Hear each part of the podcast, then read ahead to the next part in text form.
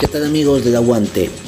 La información surge este martes, luego que el Tribunal Arbitral de Deportes TAS falló en contra de Ecuador en el caso del futbolista Byron Castillo, pero no dio lugar al pedido de Chile de sacar a la tri del Mundial de Qatar.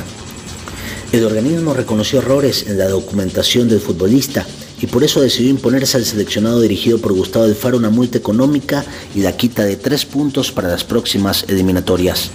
De esta manera se aceptaron parcialmente las apelaciones presentadas por la Federación de Perú y de Chile y se anuló la decisión de la Comisión de Apelación de la FIFA del 15 de septiembre de 2022 pero no se alteró la tabla de las últimas eliminatorias.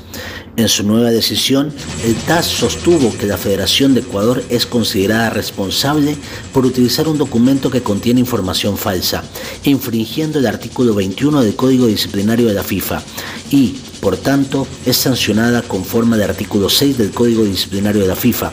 Por eso se les impuso una deducción de tres puntos para las eliminatorias del Mundial 2026 y una multa de 100.000 francos suizos. La controversia está ligada a la elegibilidad del jugador Byron David Castillo Segura para participar en los partidos de la Selección Nacional de la Federación Ecuatoriana de Fútbol, correspondientes a las eliminatorias de la Conmebol para la Copa del Mundo de la FIFA 2022 entre septiembre de 2021 y marzo del 2022. El comunicado de prensa eh, del TAS confirma la elegibilidad del jugador Byron Castillo, pero impone sanciones a la Federación Ecuatoriana de Fútbol por una violación a la normativa de la FIFA.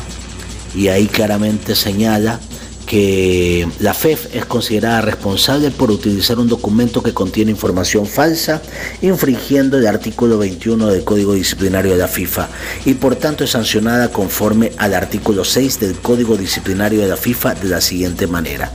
1. Se impone una deducción de 3 puntos a la FEF en la próxima fase preliminar clasificatoria para la Copa del Mundo.